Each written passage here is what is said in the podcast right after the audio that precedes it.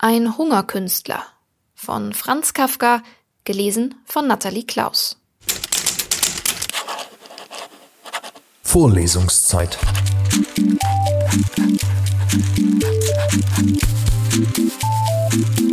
Der Geschichten-Podcast für jede Gelegenheit.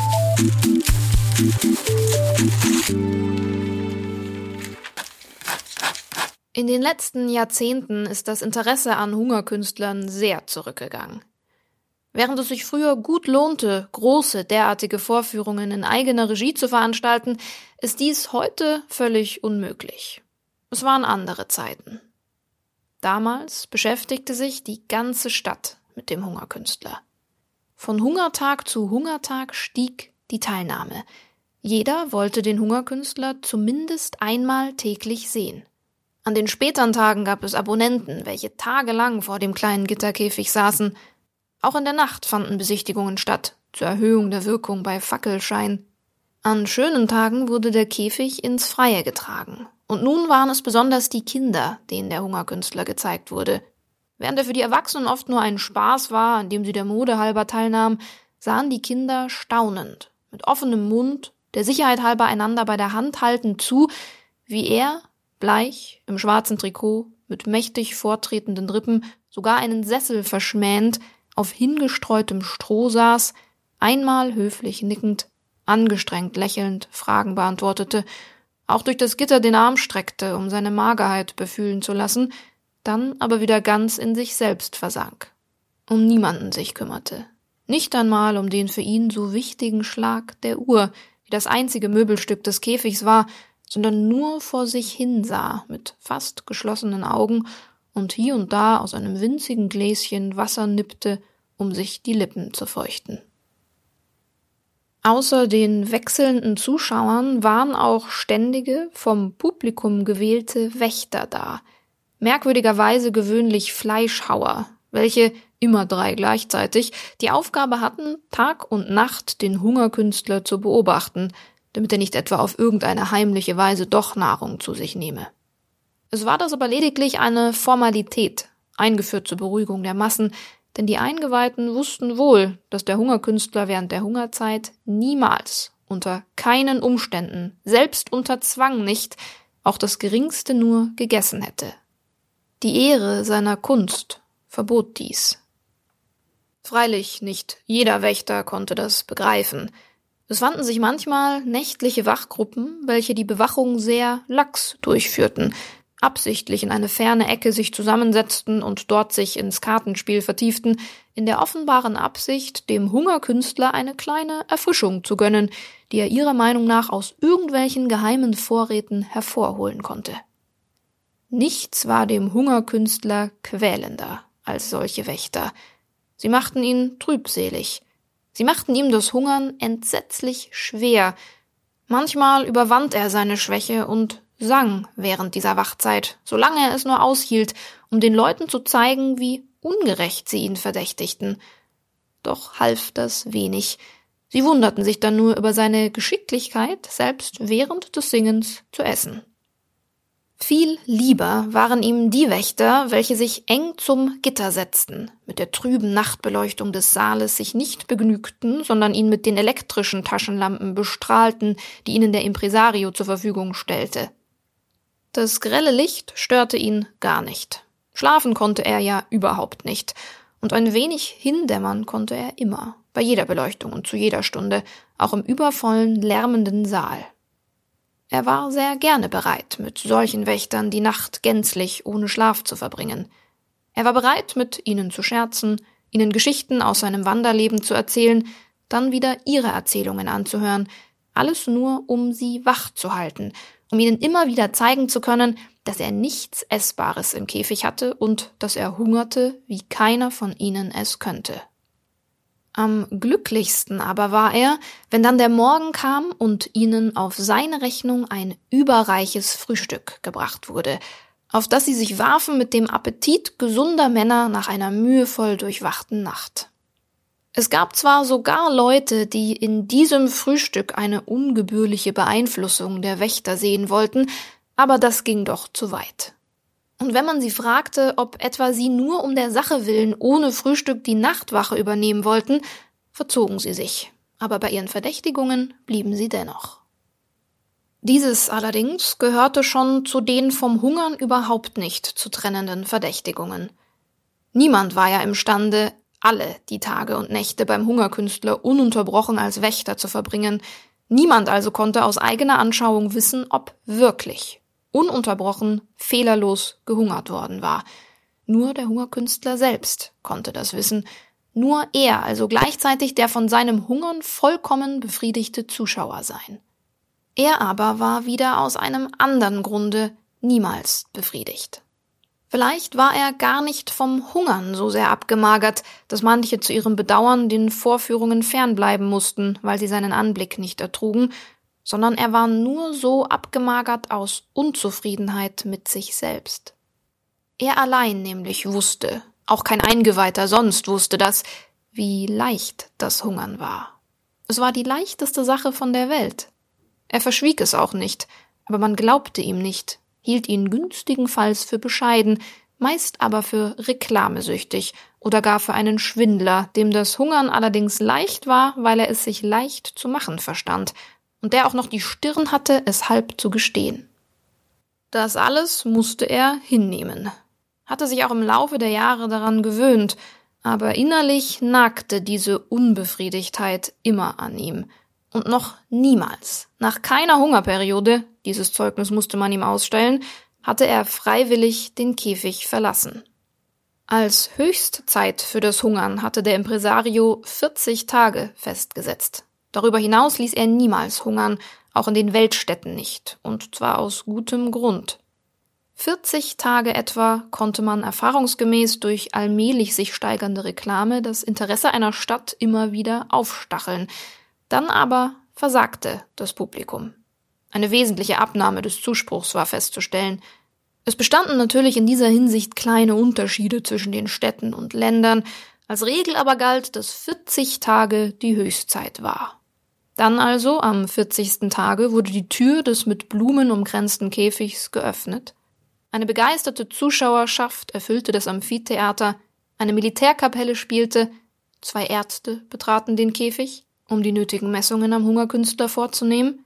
Durch ein Megafon wurden die Resultate dem Saale verkündet und schließlich kamen zwei junge Damen, glücklich darüber, dass gerade sie ausgelost worden waren, und wollten den Hungerkünstler aus dem Käfig ein paar Stufen hinabführen, wo auf einem kleinen Tischchen eine sorgfältig ausgewählte Krankenmahlzeit serviert war. Und in diesem Augenblick wehrte sich der Hungerkünstler immer. Zwar legte er noch freiwillig seine Knochenarme in die hilfsbereit ausgestreckten Hände der zu ihm hinabgebeugten Damen, aber aufstehen wollte er nicht. Warum gerade jetzt nach 40 Tagen aufhören? Er hätte es noch lange, unbeschränkt lange ausgehalten. Warum gerade jetzt aufhören, wo er im besten, ja noch nicht einmal im besten Hungern war? Warum wollte man ihn des Ruhmes berauben, weiter zu hungern, nicht nur der größte Hungerkünstler aller Zeiten zu werden, der er ja wahrscheinlich schon war, aber auch noch sich selbst zu übertreffen, bis ins Unbegreifliche. Denn für seine Fähigkeit zu hungern fühlte er keine Grenzen. Warum hatte diese Menge, die ihn so sehr zu bewundern vorgab, so wenig Geduld mit ihm? Wenn er es aushielt, noch weiter zu hungern, warum wollte sie es nicht aushalten? Auch war er müde saß gut im Stroh und sollte sich nun hoch und lang aufrichten und zu dem Essen gehen, das ihm schon allein in der Vorstellung Übelkeiten verursachte, deren Äußerung er nur mit Rücksicht auf die Damen mühselig unterdrückte. Und er blickte empor in die Augen der scheinbar so freundlichen, in Wirklichkeit so grausamen Damen und schüttelte den auf dem schwachen Halse überschweren Kopf. Aber dann geschah, was immer geschah. Der Impresario kam, hob stumm, die Musik machte das Reden unmöglich, die Arme über dem Hungerkünstler, so als lade er den Himmel ein, sich sein Werk hier auf dem Stroh einmal anzusehen, diesen bedauernswerten Märtyrer, welcher der Hungerkünstler allerdings war, nur in ganz anderem Sinn, fasste den Hungerkünstler um die dünne Taille, wobei er durch übertriebene Vorsicht glaubhaft machen wollte, mit einem wie gebrechlichen Ding er es hier zu tun habe, und übergab ihn nicht ohne ihn im Geheimen ein wenig zu schütteln, so dass der Hungerkünstler mit den Beinen und dem Oberkörper unbeherrscht hin und her schwankte, den inzwischen totenbleich gewordenen Damen. Nun duldete der Hungerkünstler alles. Der Kopf lag auf der Brust, es war, als sei er hingerollt und halte sich dort unerklärlich. Der Leib war ausgehöhlt, die Beine drückten sich im Selbsterhaltungstrieb fest in den Knien aneinander, scharrten aber doch den Boden, so als sei es nicht der wirkliche, den wirklichen suchten sie erst. Und die ganze, allerdings sehr kleine, Last des Körpers lag auf einer der Damen, welche hilfesuchend mit fliegendem Atem, so hatte sie sich dieses Ehrenamt nicht vorgestellt, zuerst den Hals möglichst streckte, um wenigstens das Gesicht vor der Berührung mit dem Hungerkünstler zu bewahren, dann aber, da ihr dies nicht gelang und ihre glücklichere Gefährtin ihr nicht zu Hilfe kam, sondern sich damit begnügte, zitternd die Hand des Hungerkünstlers, dieses kleine Knochenbündel vor sich herzutragen, unter dem entzückten Gelächter des Saales in Weinen ausbrach und von einem längst bereitgestellten Diener abgelöst werden musste. Dann kam das Essen, von dem der Impresario dem Hungerkünstler während eines ohnmachtähnlichen Halbschlafes ein wenig einflößte, unter lustigem Plaudern, das die Aufmerksamkeit vom Zustand des Hungerkünstlers ablenken sollte.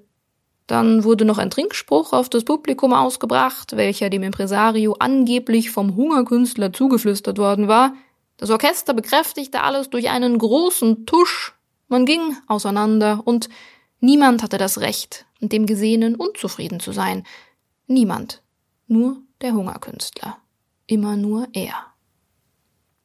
So lebte er mit regelmäßigen kleinen Ruhepausen viele Jahre, in scheinbarem Glanz, von der Welt geehrt, bei alledem aber meist in trüber Laune, die immer noch trüber wurde, dadurch, dass niemand sie ernst zu nehmen verstand. Womit sollte man ihn auch trösten? Was blieb ihm zu wünschen übrig? Und wenn sich einmal ein Gutmütiger fand, der ihn bedauerte und ihm erklären wollte, dass seine Traurigkeit wahrscheinlich von dem Hungern käme, konnte es, besonders bei vorgeschrittener Hungerzeit, geschehen, dass der Hungerkünstler mit einem Wutausbruch antwortete und zum Schrecken aller wie ein Tier an dem Gitter zu rütteln begann.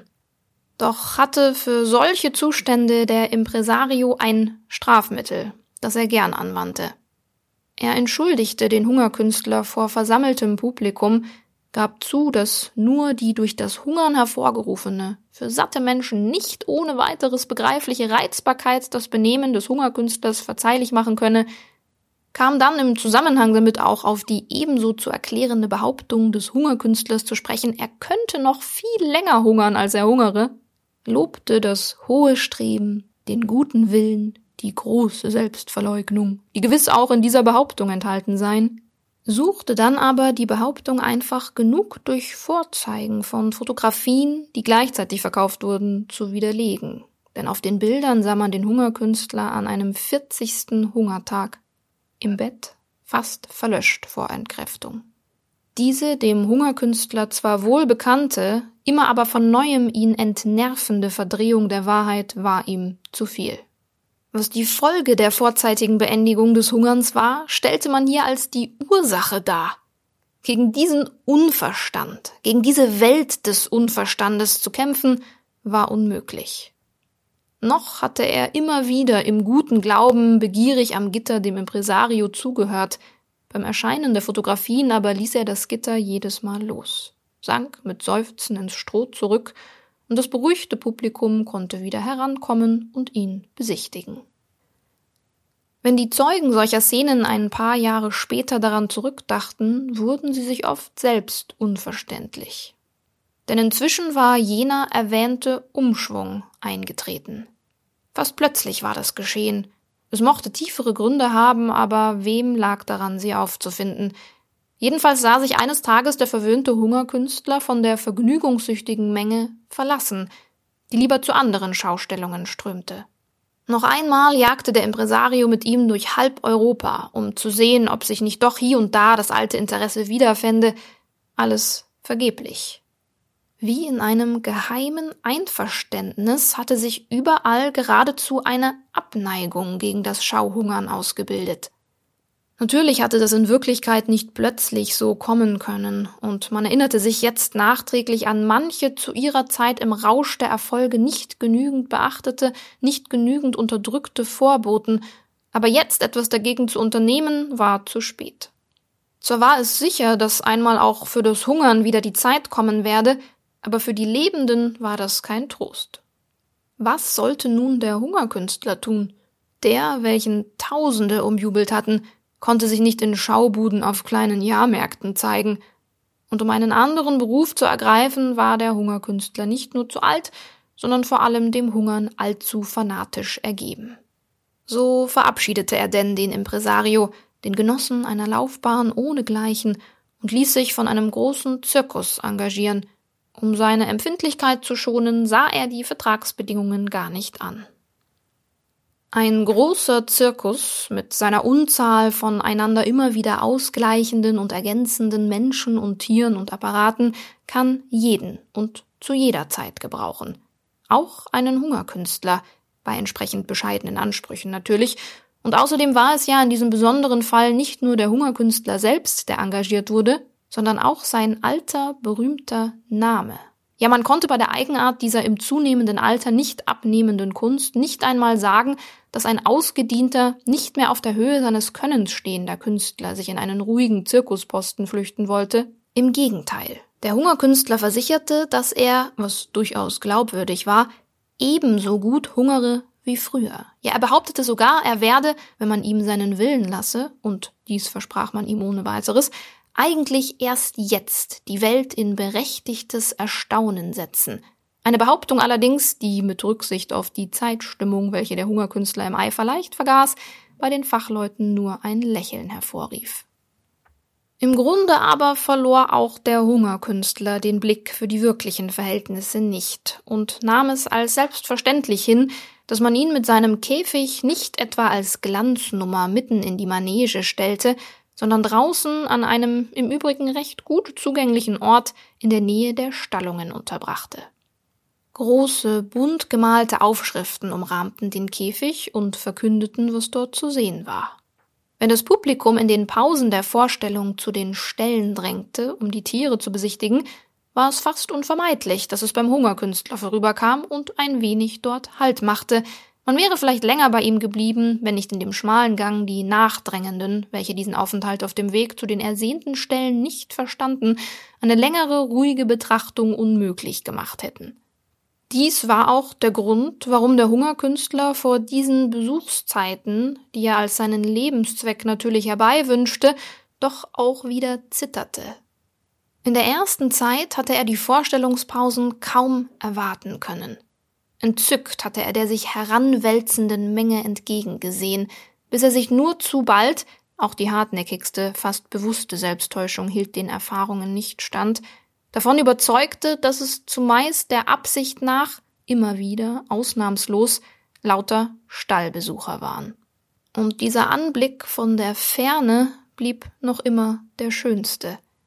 Denn wenn sie bis zu ihm herangekommen waren, umtobte ihn sofort Geschrei und Schimpfen der ununterbrochen neu sich bildenden Parteien, jener, welche, sie wurde dem Hungerkünstler bald die peinlichere, ihm bequem ansehen wollte, nicht etwa aus Verständnis, sondern aus Laune und Trotz, und jener zweiten, die zunächst nur nach den Stellen verlangte. War der große Haufe vorüber, dann kamen die Nachzügler, und diese allerdings, denen es nicht mehr verwehrt war, stehen zu bleiben, solange sie nur Lust hatten, eilten mit langen Schritten, fast ohne Seitenblick vorüber, um rechtzeitig zu den Tieren zu kommen. Und es war kein allzu häufiger Glücksfall, dass ein Familienvater mit seinen Kindern kam, mit dem Finger auf den Hungerkünstler zeigte, ausführlich erklärte, um was es sich hier handelte, von früheren Jahren erzählte, wo er bei ähnlichen, aber unvergleichlich großartigeren Vorführungen gewesen war, und dann die Kinder, wegen ihrer ungenügenden Vorbereitung von Schule und Leben her, zwar immer noch verständnislos blieben, was war ihnen Hungern, aber doch in dem Glanz ihrer forschenden Augen etwas von neuen, kommenden, gnädigeren Zeiten verrieten. Vielleicht, so sagte sich der Hungerkünstler dann manchmal, würde alles doch ein wenig besser werden, wenn sein Standort nicht gar so nahe bei den Ställen wäre. Den Leuten wurde dadurch die Wahl zu leicht gemacht. Nicht zu reden davon, dass ihn die Ausdünstungen der Ställe, die Unruhe der Tiere in der Nacht, das Vorübertragen der rohen Fleischstücke für die Raubtiere, die Schreie bei der Fütterung sehr verletzten und dauernd bedrückten. Aber bei der Direktion vorstellig zu werden, wagte er nicht. Immerhin verdankte er ja den Tieren die Menge der Besucher, unter denen sich hier und da auch ein für ihn bestimmter finden konnte. Und wer wusste, wohin man ihn verstecken würde, wenn er an seine Existenz erinnern wollte, und damit auch daran, dass er, genau genommen, nur ein Hindernis auf dem Weg zu den Stellen war. Ein kleines Hindernis allerdings, ein immer kleiner werdendes Hindernis. Man gewöhnte sich an die Sonderbarkeit, in den heutigen Zeiten Aufmerksamkeit für einen Hungerkünstler beanspruchen zu wollen, und mit dieser Gewöhnung war das Urteil über ihn gesprochen. Er mochte so gut hungern, als er nur konnte, und er tat es, aber nichts konnte ihn mehr retten. Man ging an ihm vorüber. Versuche jemandem die Hungerkunst zu erklären. Wer es nicht fühlt, dem kann man es nicht begreiflich machen. Die schönen Aufschriften wurden schmutzig und unleserlich. Man riss sie herunter, niemandem fiel es ein, sie zu ersetzen. Das Täfelchen mit der Ziffer der abgeleisteten Hungertage das in der ersten Zeit sorgfältig täglich erneuert worden war, blieb schon längst immer das gleiche, denn nach den ersten Wochen war das Personal selbst dieser kleinen Arbeit überdrüssig geworden. Und so hungerte zwar der Hungerkünstler weiter, wie er es früher einmal erträumt hatte, und es gelang ihm ohne Mühe ganz so, wie er es damals vorausgesagt hatte, aber niemand zählte die Tage. Niemand, nicht einmal der Hungerkünstler selbst, wusste, wie groß die Leistung schon war und sein Herz wurde schwer. Und wenn einmal in der Zeit ein Müßiggänger stehen blieb, sich über die alte Ziffer lustig machte und von Schwindel sprach, so war das in diesem Sinn die dümmste Lüge, welche Gleichgültigkeit und eingeborene Bösartigkeit erfinden konnten, denn nicht der Hungerkünstler betrog, er arbeitete ehrlich, aber die Welt betrog ihn um seinen Lohn. Doch vergingen wieder viele Tage und auch das nahm ein Ende. Einmal fiel einem Aufseher der Käfig auf, und er fragte die Diener, warum man hier diesen gut brauchbaren Käfig mit dem verfaulten Stroh drinnen unbenützt stehen lasse. Niemand wusste es, bis sich einer mit Hilfe der Ziffertafel an den Hungerkünstler erinnerte. Man rührte mit Stangen das Stroh auf und fand den Hungerkünstler darin. Du hungerst noch immer? fragte der Aufseher. Wann wirst du denn endlich aufhören? Verzeiht mir alle, flüsterte der Hungerkünstler. Nur der Aufseher, der das Ohr ans Gitter hielt, verstand ihn. Gewiss, sagte der Aufseher und legte den Finger an die Stirn, um damit den Zustand des Hungerkünstlers dem Personal anzudeuten. Wir verzeihen dir. Immerfort wollte ich, dass ihr mein Hungern bewundert, sagte der Hungerkünstler. Wir bewundern's auch, sagte der Aufseher entgegenkommend. Ihr solltet es aber nicht bewundern, sagte der Hungerkünstler. Nun, dann bewundern wir es also nicht, sagte der Aufseher. Warum sollen wir es denn nicht bewundern? Weil ich hungern muss, ich kann nicht anders, sagte der Hungerkünstler. Da sieh mal einer, sagte der Aufseher. Warum kannst du denn nicht anders? Weil ich, sagte der Hungerkünstler, hob das Köpfchen ein wenig und sprach mit wie zum Kuss gespitzten Lippen gerade in das Ohr des Aufsehers hinein, damit nichts verloren ginge weil ich nicht die Speise finden konnte, die mir schmeckt. Hätte ich sie gefunden, glaube mir, ich hätte kein Aufsehen gemacht und mich voll gegessen wie du und alle. Das waren die letzten Worte. Aber noch in seinen gebrochenen Augen war die feste, wenn auch nicht mehr stolze Überzeugung, dass er weiter hungere. Nun macht aber Ordnung, sagte der Aufseher, und man begrub den Hungerkünstler samt dem Stroh. In den Käfig aber gab man einen jungen Panther. Es war eine selbst dem stumpfsten Sinn fühlbare Erholung, in dem so lange öden Käfig dieses wilde Tier sich herumwerfen zu sehen. Ihm fehlte nichts. Die Nahrung, die ihm schmeckte, brachten ihm ohne langes Nachdenken die Wächter. Nicht einmal die Freiheit schien er zu vermissen, dieser edle, mit allem Nötigen bis knapp zum Zerreißen ausgestattete Körper, schien auch die Freiheit mit sich herumzutragen. Irgendwo im Gebiss schien sie zu stecken. Und die Freude am Leben kam mit derart starker Glut aus seinem Rachen, dass es für die Zuschauer nicht leicht war, ihr standzuhalten. Aber sie überwanden sich, umdrängten den Käfig und wollten sich gar nicht fortführen. Vorlesungszeit. Vorlesungszeit ist eine M945 Produktion. Ein Angebot der Media School Bayern.